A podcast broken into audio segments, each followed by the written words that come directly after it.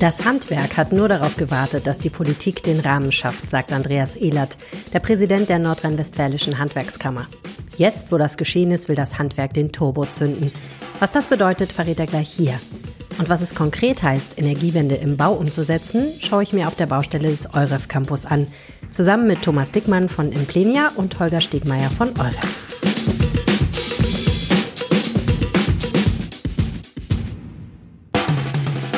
Zukunftsorte.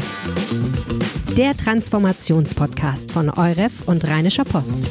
Mit Helene Pawlitzki. Was haben eine Ladesäule, eine Wärmepumpe und getönte Scheiben gemeinsam?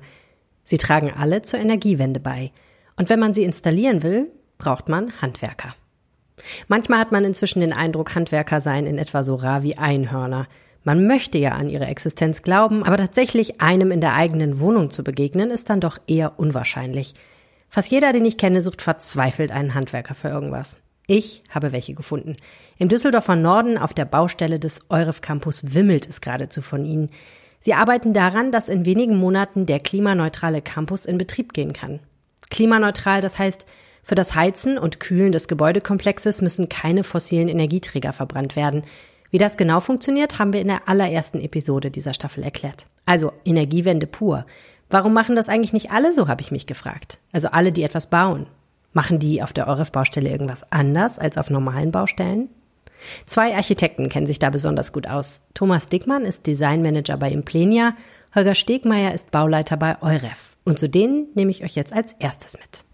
Als ich das letzte Mal hier auf dem Campus war, das war im Dezember bei der Weihnachtsfeier der Oref Community. Tja, da sah es hier zwar sehr schön aus, aber es war noch wesentlich weniger gebaut sozusagen als jetzt. Also es hat Riesenfortschritte gemacht in den letzten Wochen. Mittlerweile steht die großartige Kuppel im Innern und über der Kuppel gibt's schon ein Glasdach. Also hier hat sich einiges getan und ich bin jetzt sehr gespannt, mal darüber zu sprechen, was sich denn alles getan hat und was sich auf einer Baustelle eines klimaneutralen Gebäudes anders tut als woanders. Und ich habe zwei Experten bei mir, das freut mich sehr. Starten wir doch mal hier mit diesem viereckigen Loch in der Decke. Was sind denn das hier für rote und blaue Dinger, die ich da sehe? Das kann ich Ihnen gerne erklären. Das sind die Anschlusspunkte für die BKT. Und BKT steht in diesem Fall für Betonkerntemperierung. Das heißt, sämtliche Decken in diesem Objekt haben diese ähnlich einer Fußbodenheizung, so muss man es nicht vorstellen, nur sind sie in der unteren Lage angebracht.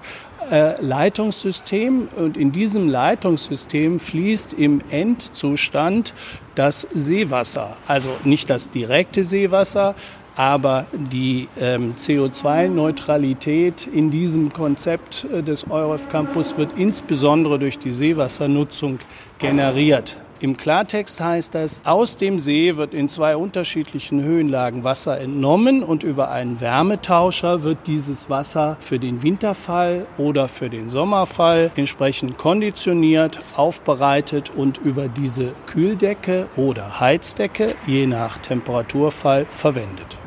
Und was passiert dann mit dem Wasser? Das fließt dann hier tatsächlich durch diese Leitung? Das Wasser fließt wie in einer Fußbodenheizung durch die Leitung und kühlt die Decke. Äh, die Strahlung ähm, kühlt dann entsprechend den Raum oder im Winter wird der Raum dadurch beheizt. Ähm, es gibt aber zusätzlich natürlich noch Heizkörper entlang der Fassade, aber es ist ein wichtiges Medium, um eine hohe äh, Aufenthaltsqualität in den Räumen zu generieren. Fußbodenheizung für Erwachsene hat das mal jemand in der Episode Gebäude der Zukunft hier im Zukunftsorte-Podcast genannt, erinnere ich mich noch. War das eine Herausforderung, sowas hier zu konstruieren, Herr Stickmer? Es ist nicht ganz neu, das bauen wir schon seit zehn Jahren, so eine Konstruktion an sich. Das Neueste daran ist die Seewassernutzung. Grundsätzlich daran ist, dass man mit weniger Temperierung, also sprich, man muss nicht 60 Grad heißes Wasser nehmen, sondern nur 30 Grad heißes Wasser und spart dadurch eben die Energie ein, was dann im Nachhinein wieder dazu führt, dass wir klimaneutral werden können. Warum ist das so, dass man weniger Temperatur braucht?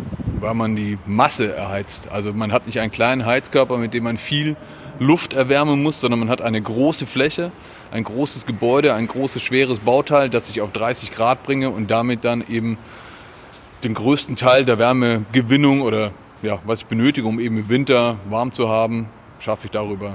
Herr Dickmann, haben Sie eine Vorstellung, warum das nicht häufiger gemacht wird? Denn es klingt ja jetzt, Sie haben ja auch schon gesagt, ne, so richtig Hexenwerk ist es eigentlich nicht. Oder ist es doch? Nein, ein Hexenwerk ist es wirklich nicht. Wie mein Kollege Stegmeier sagt, ist das ja ein erprobtes Verfahren. Aber es ist in der Planung eindeutig viel aufwendiger. Sie müssen sich auch vorstellen, dass hier bei einer Büronutzung natürlich Zonen freigehalten werden.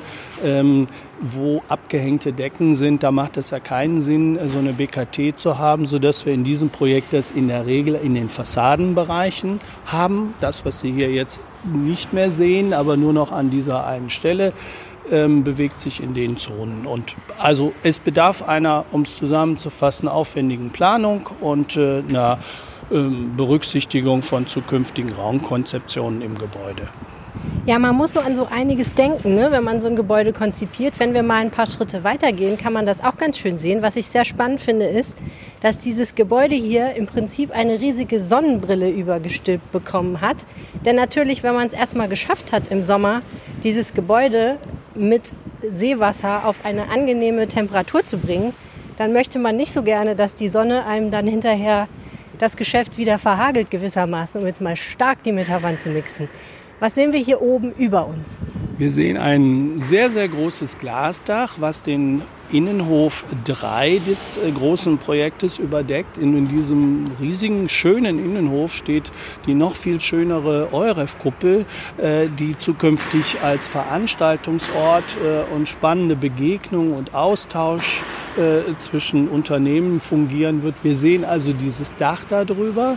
Dieses Dach hat eine Bedruckung, um die Sonneneinstrahlung in einem gewissen Umfang zu eliminieren, aber auf der anderen Seite Seite zu sicherzustellen, dass die spätere Bepflanzung hier auch genug Sonnenlicht bekommt und gedeiht und dass einfach ein wunderschöner Aufenthaltsort mit einer hohen Qualität werden wird. Also es ist so eine Mischung, genug Sonnenlicht reinlassen, aber nicht zu viel. Genau. Okay. Sehe ich das richtig, dass die Bedruckung ein bisschen blau ist? Heute ist gutes Wetter und der Himmel ist blau. Nein, so, okay. die Bedruckung ist nicht blau. Die Sei wird weiß sein. Im Winkel fast so aus. Okay. Und jetzt haben wir ein schönes Gebäude, was angenehm temperiert ist, weil das Seewasser durch den Fußboden fließt und es entweder warm oder kalt hält. Und wir haben es geschafft, dass die Sonne nicht alles hier total aufhitzt, wie im schönsten Moment, wenn ich im Stau mit meinem Auto stehe. Und jetzt ist natürlich die Frage, Sie können jetzt nicht einfach ein Fenster aufmachen, ne? Nein, hier am Flughafen und an der Autobahn können wir kein Fenster aufmachen. Da haben wir natürlich Lüftungsanlagen, die die Luft vortemperieren auf die gewünschten 21 Grad meistens. Der eine oder andere jetzt gern wärmer oder kälter. Und ja, diese Lüftungsanlagen stehen natürlich ringsrum oben auf dem Dach und sorgen dafür, dass wir eben, ja, wie soll ich sagen, die Abgase draußen halten und hier schöne frische Luft zum Atmen innerhalb der Büroflächen nachher haben. Somit haben wir eigentlich nur geschlossene Fassadenflächen, die uns dann ermöglichen, einen besseren Schallschutz zu ermöglichen nach außen hin und ja, haben somit eben temperierte Lüftungen für jeden Bedarf der Bürofläche ausgerichtet. Also auch eine ausgefuchste Planung, ne? Ja, absolut, absolut. Darüber hinaus wird die Luft auch konditioniert, äh, also über eine sogenannte Ionisation. Dadurch werden Feinstaubpartikel aus der Luft äh, herausgefiltert und sorgen für also ein prima Klima am Arbeitsplatz. In Düsseldorf ist das mit dem Feinstaub tatsächlich, glaube ich, ein echter, ein echter Werbefaktor, wenn man irgendwo arbeiten kann, wo man nicht mit Feinstaub zu tun hat. Ja, insgesamt ein riesiges Projekt, was ja jetzt wirklich auf der Zielgeraden schon fast ist. Ne? Oder jinx ich da jetzt? Ich möchte jetzt nicht Klopf auf Holz noch äh, in den letzten Metern zu viel sagen, aber Sie können das Ende ja schon absehen. Es ist schon sehr viel fertig. Was war das für ein Weg? Also äh, mit der Zielgeraden würde ich das gerne noch mal ein bisschen äh, spezifizieren. Wir haben ja hier zwei Bauabschnitte. Der erste Bauabschnitt, in dem wir uns jetzt gerade befinden, ist terminiert für Oktober diesen Jahres mit dem Einzug der Ankermieter in diesem Projekt. Und der zweite Bauabschnitt ist dann im Prinzip ein Jahr später fertig. So viel dazu. Musste man für dieses Projekt viele besondere Fachkräfte anwerben? War das ein Problem im Fachkräftemangel, genug und gute Leute zu finden, die hier arbeiten? Oder war das nicht so sehr die Herausforderung? Ich frage, weil man das immer wieder hört, diese Frage.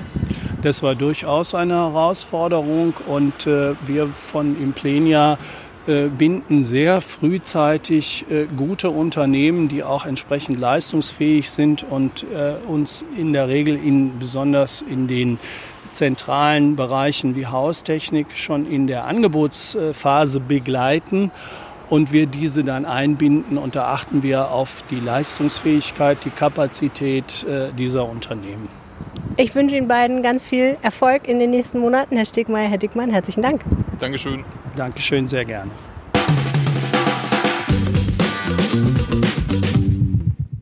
Holger Stegmeier und Thomas Dickmann sind wie gesagt Architekten. Andreas Ehlert ist Schornsteinfegermeister und seit Juli 2014 Präsident von Handwerk NRW.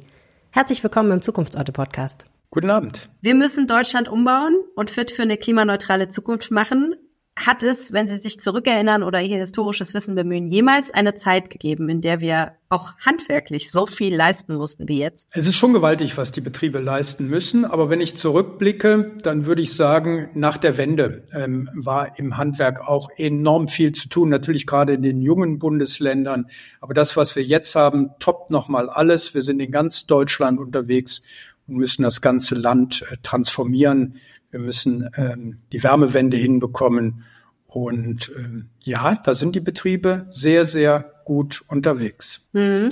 Was müssen wir denn aus Ihrer Sicht genau leisten, damit wir die Energiewende schaffen? Also Sie haben gerade das Stichwort Wärmewende geleistet. Was heißt das denn konkret und was gehört alles dazu? Das heißt, dass jeder Eigentümer eines Hauses, einer Wohnung in Deutschland in den kommenden Jahren seine Heizungsanlage so ertüchtigen, so verändern muss, dass sie den Vorgaben, die unsere Bundesregierung jetzt auf den Weg gebracht hat, ähm, folgen kann. Und das heißt, dass der gesamte Immobilienbestand in Deutschland in den nächsten Jahren weitestgehend CO2-neutral sein soll. Und das ist eine gigantische Aufgabe. Wir haben in den letzten Jahren im Durchschnitt jedes Jahr ein Prozent der Liegenschaften saniert, modernisiert, mit neuen Heizungen bestückt. Ein Prozent, da können Sie sich vorstellen, das dauert 100 Jahre, bis wir durch sind. Und jetzt kommt ein Tempo rein. Wir wollen innerhalb von 20 Jahren diese Wärmewende komplett hinbekommen.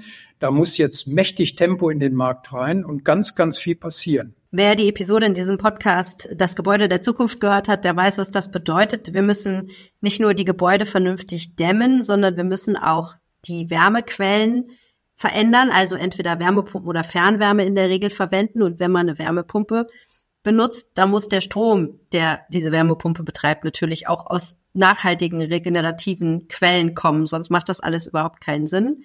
Dazu kommt im Gebäudebereich ja auch noch beispielsweise sowas wie eine Wallbox. Also die Frage, kann ich eigentlich mein Elektroauto, wenn ich eins habe, oder mein E-Fahrrad irgendwo sinnvoll laden und so weiter und so fort. Also da ist eine Menge zu tun. Und wenn Sie den Zeithorizont 20 Jahre ansprechen, das klingt jetzt natürlich nicht nach einer, wie soll ich sagen, super schnellen Geschwindigkeit, wenn man sich überlegt, wie andere Dinge gehen. Aber das ist schon ein dickes Brett, was zu bohren ist, oder? Das ist ein dickes Brett, aber ich glaube, dass wir das insgesamt hinbekommen können. Jetzt sind die politischen Rahmenbedingungen ähm, auf den Weg gebracht worden. Wir haben das Gebäudeenergiegesetz, das ist in Kraft. Jetzt werden wir hingehen und in den äh, Kommunen dann über die Wärmeplanung reden. Das geht, so hoffe ich zumindest, ziemlich schnell. Je nach Größe der Kommunen müssen wir 2026, 2028 damit fertig sein. Und diese Wärmeplanung zeigt den Eigentümern die Möglichkeit auf, ob sie nun die Chance haben oder die Option, sich an die Fernwärme anzuschließen oder ob sie individuell Lösungen suchen müssen. Und dann ist jetzt auch auf den Weg gebracht worden die Förderkulisse, so dass dieser Dreiklang stimmt. Gesetz, Wärmeplanung, Förderkulisse. Und jetzt kann, können alle loslegen und beginnen.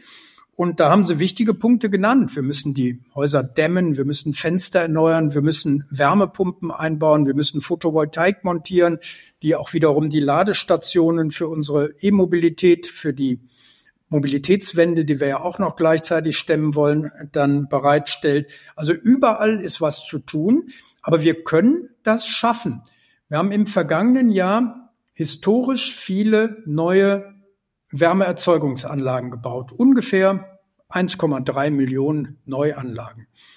Wenn wir das mal hochrechnen, wir haben in Deutschland ungefähr 33 Millionen Heizungsanlagen. Ich will jetzt nicht mit Zahlen langweilen, aber wenn man diese 1,3 zu den 33 Millionen sieht, dann kann man sowas in 20 Jahren äh, die Erneuerung hinbekommen. Das große Problem ist nur, wir haben keine Wärmepumpen gebaut, sondern aufgrund der äh, unsicheren Rechtslage haben ganz, ganz viele Menschen sich eine neue Gasheizung bauen lassen oder sogar eine neue Ölheizungsanlage. Und das hemmt ein bisschen. Aber jetzt, wo der Rahmen klar ist, können wir mit Wärmepumpen loslegen und mit Photovoltaik und Wallboxen und Batteriespeichern. Und ich glaube, da kriegen wir mächtig was auf die Spur. Ich stelle mal eine vielleicht ein bisschen ketzerische Frage, aber es interessiert mich wirklich.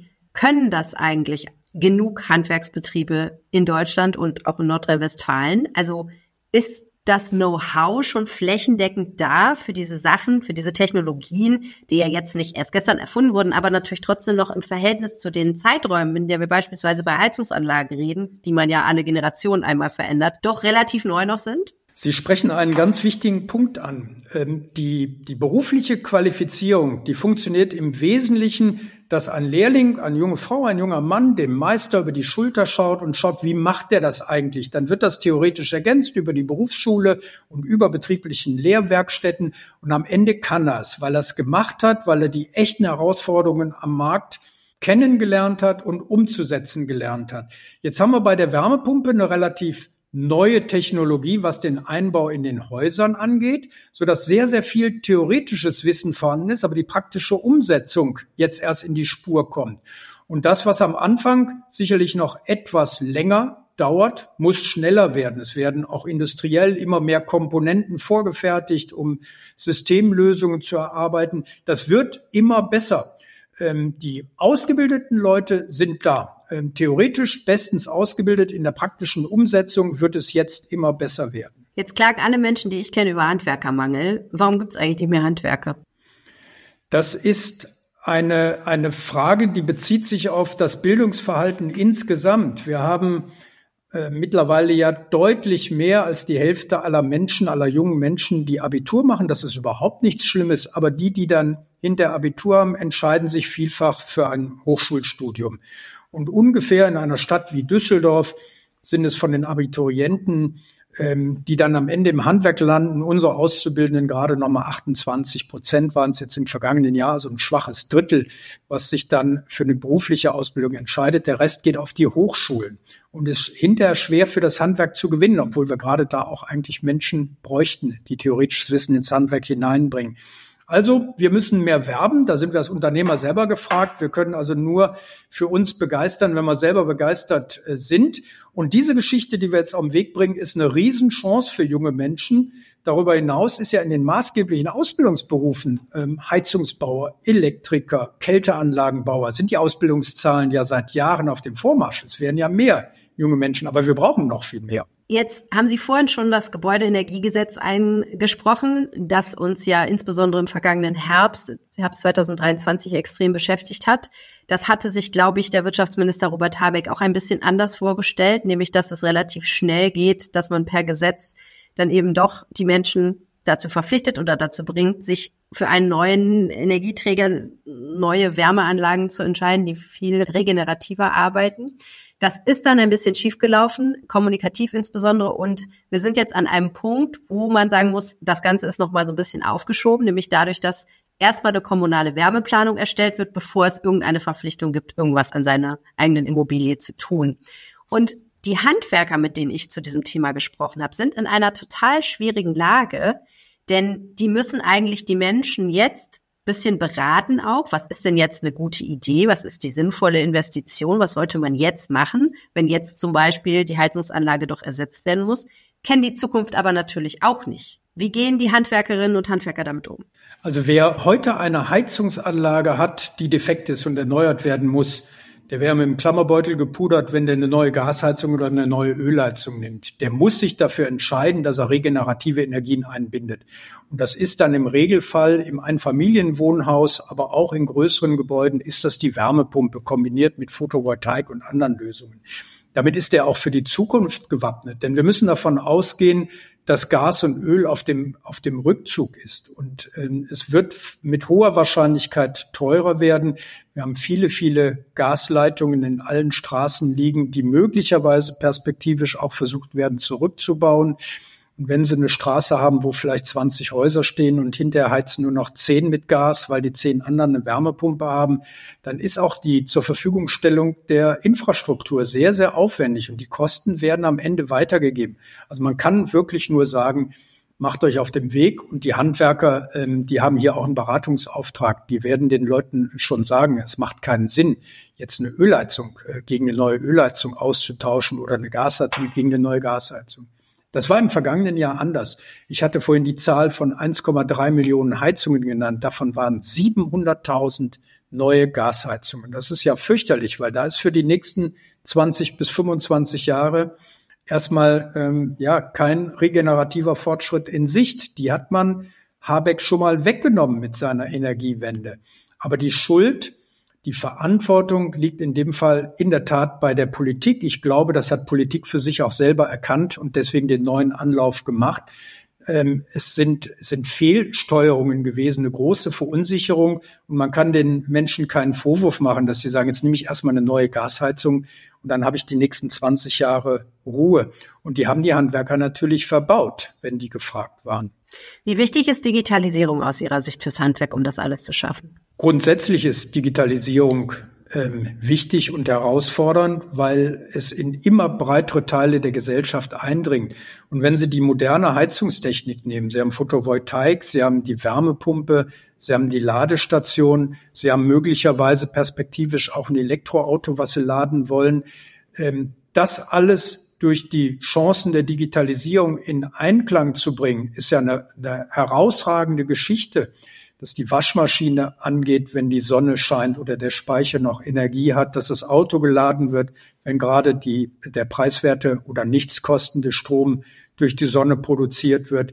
Und da müssen wir Automatismen reinbekommen. Äh, die Technik gibt es schon. Sie muss jetzt in den Markt zuverlässig reinkommen neue Elektroautos, bestimmte Typen sind ja heute auch schon in der Lage, mit ihren großen Elektrospeichern, die sie in dem Auto drin haben, die Energie, die möglicherweise tagsüber in das Auto geladen wird, auch nachts wieder ins Gebäude zu geben oder an dem trüben Tag, der darauf folgt, wieder für das Gebäude zur Verfügung zu stellen. Andreas Ehlert, schaffen wir die Energiewende? Ich sage ja, wir schaffen die Energiewende.